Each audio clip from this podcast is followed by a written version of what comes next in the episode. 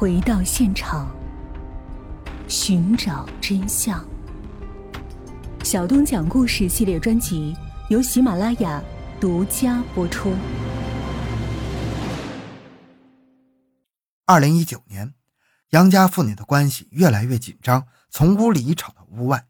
最后几个月，邻居至少见证了两次较大的争吵。四月二十六日，那次还报了警。自此，杨瑞丽周末不愿意回家。李美芝说：“女儿被打的害怕了，曾对自己说，她怕回家，但是不回家又不行。”两千零三年，第一次因为家暴离家的时候，林美芝的父母和几位叔叔都不愿意再让她回去。杨家父母和大哥大嫂三番四次去李家求情，李美芝心软了。她说：“我大哥大嫂特别好。”看他们面子，我才回去的。他偷偷溜了回去，为此父亲很生气。二零零九年，杨家大嫂刘梅曾见到李美芝腿一瘸一拐的。当年两人决定离婚的时候，刘梅不愿意再管了，但是后来因为被信任的缘故，她还是介入了杨家父女间的矛盾调解。二零一九年三月二十四日，杨爱静和女儿争吵后又动了手。下午三点多。杨瑞丽一度离家出走，接连发生冲突。林美芝给家住一百公里外的刘梅打电话求助。此前，林美芝曾尝试给女儿租房未果，所以希望把孩子接到她的身边来。刘梅回忆，见面后，林美芝向自己下跪求助，杨瑞丽也哭着要到外地读书。当天，刘梅和儿子带着杨瑞丽剪了头发，吃了饭之后，陪她一起回了家。据刘梅称。见女儿回来了，杨爱静冲着女儿又吵又骂。杨瑞丽坐在沙发上一声不吭。刘梅的儿子看不下去了，忍不住和叔叔发生了冲突。杨爱静抓起了水果刀，被其他人拉开了。刘梅尝试和杨爱静沟通，表示自己愿意负担杨瑞丽的生活费，建议让孩子住校。杨爱静不同意。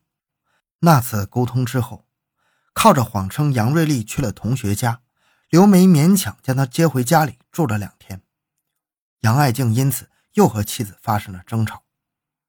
李敏芝说：“他还要去学校找老师，威胁说要跳楼。”之后的那一周，她因为害怕丈夫闹下去，不敢再让女儿被接走。女儿杨瑞丽很失望，对着电话喊：“你太愚蠢，太无能了，你保护不了我。”二零一九年春节前后，班主任老师也发现了杨瑞丽的异常。她从之前的学校十几名退步到四十几名。老师曾经找他谈话，发现他头发也不洗，目光很呆滞。得知他与父亲的矛盾，班主任曾经提醒杨瑞丽说：“让他学聪明点，平时多做点家务，不要和爸爸正面冲突。真发生矛盾了，你就别吭声，可以躲避一下。”杨瑞丽主动找给她上过道德与法治课的张老师，讲述自己的处境。张老师回忆，杨瑞丽除了说学习上的困难，更多还是讲述家庭的问题。一个是他爸爸重男轻女，另外一个就是家庭暴力。张老师给他进行心理辅导，希望他强大自己的内心，寻找自己的快乐，并且能够自信起来。为了给杨瑞丽鼓劲儿，张老师见面总会和他击掌。杨瑞丽的精神状态似乎有所恢复，慢慢的有了笑模样，而且感觉自己中考绝对没问题。在二零一九年上半年，杨家的矛盾接近爆发的顶点的时候，曾经有多个部门介入调解。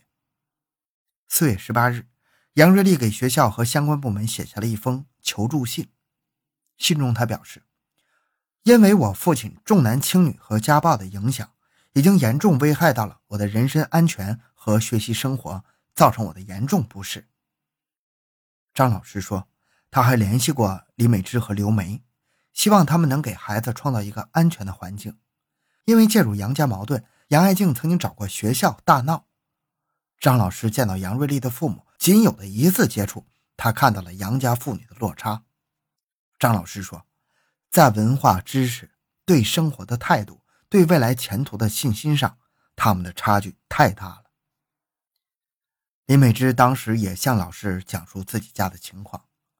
张老师坦言，学校没有办法帮助其解决家庭矛盾的问题，但是希望他能够勇敢起来。张老师说，在学校的职责范围内，为了杨瑞丽的安全，他们制定了详实的、仔细的流程。老师们协调杨瑞丽在校住校，安排了她喜欢的室友。有一段时间，杨爱静总在学校门口徘徊，值班老师都会重点盯守，避免发生可能的意外。杨瑞丽和刘梅去所属街道办事处申请司法调解，一名调解员和一名律师赴村中调解，并将调解结果反馈给刘梅。说，杨爱静不同意孩子到她身边来，但是表态说会供孩子上完高中，但是十八岁之后不一定有能力供他上大学。刘梅就此决定不再介入杨家的纷争，她也有自己的担心呢。杨爱静说过，等我儿子结婚的时候就去闹，也不让我家好过。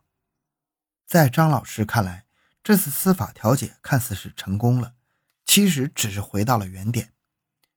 一次调解不可能解决根深蒂固的家庭矛盾、家庭认知和社会认知。李美芝记得，司法调解之后的四月底，杨瑞丽回家过周末，父女二人再次发生争吵。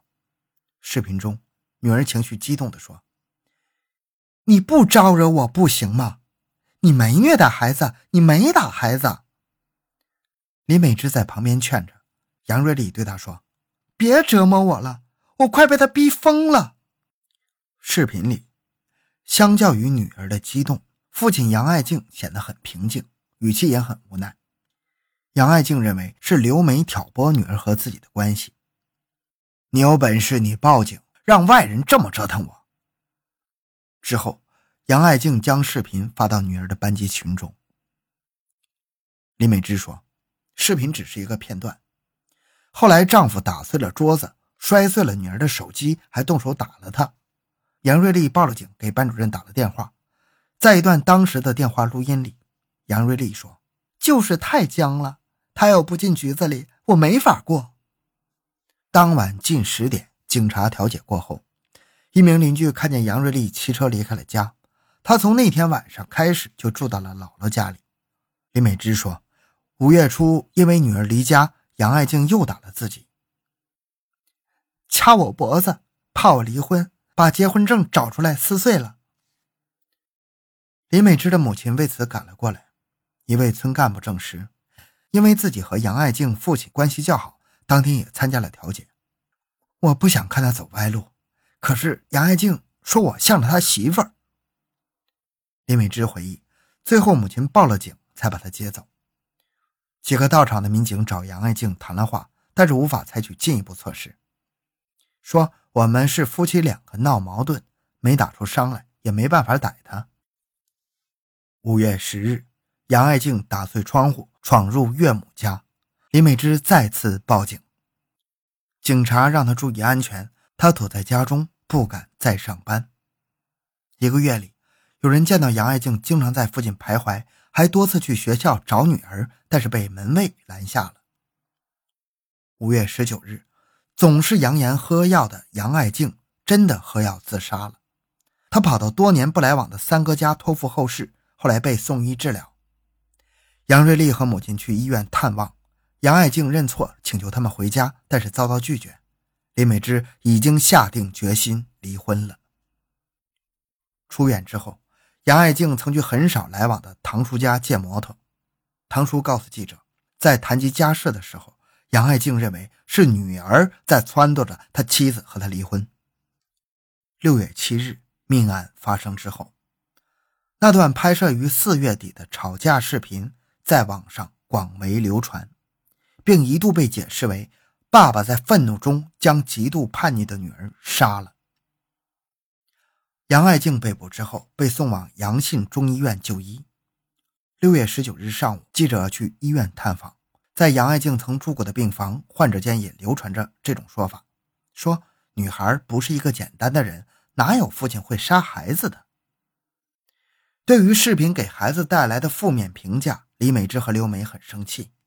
李美芝表示：“他对着孩子拍，自己只捡好听的说，不发火。事实不是视频里那个样子，他太会伪装了。”刘梅也认为，杨爱静录视频。是在故意败坏女儿。在那段时间里，孩子吓得就跟小猫似的。张老师同样无法接受人们对视频的评价。当一个非常优秀的孩子见到自己是这种家庭，他绝不绝望。当各方都退场了，再没有救助了，在绝望的情况下，爸爸要扼杀自己的前途，那是叛逆吗？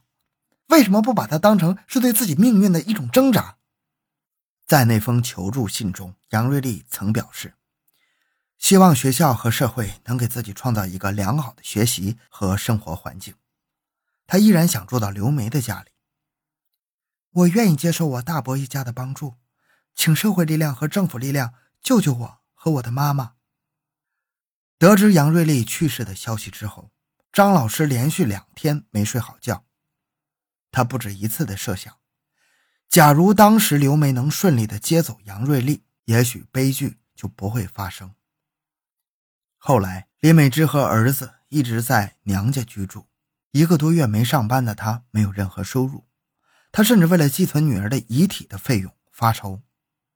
刘梅曾硬着头皮去林美芝家探望老人，留下了一千块钱。有村民在医院里曾见过杨爱静。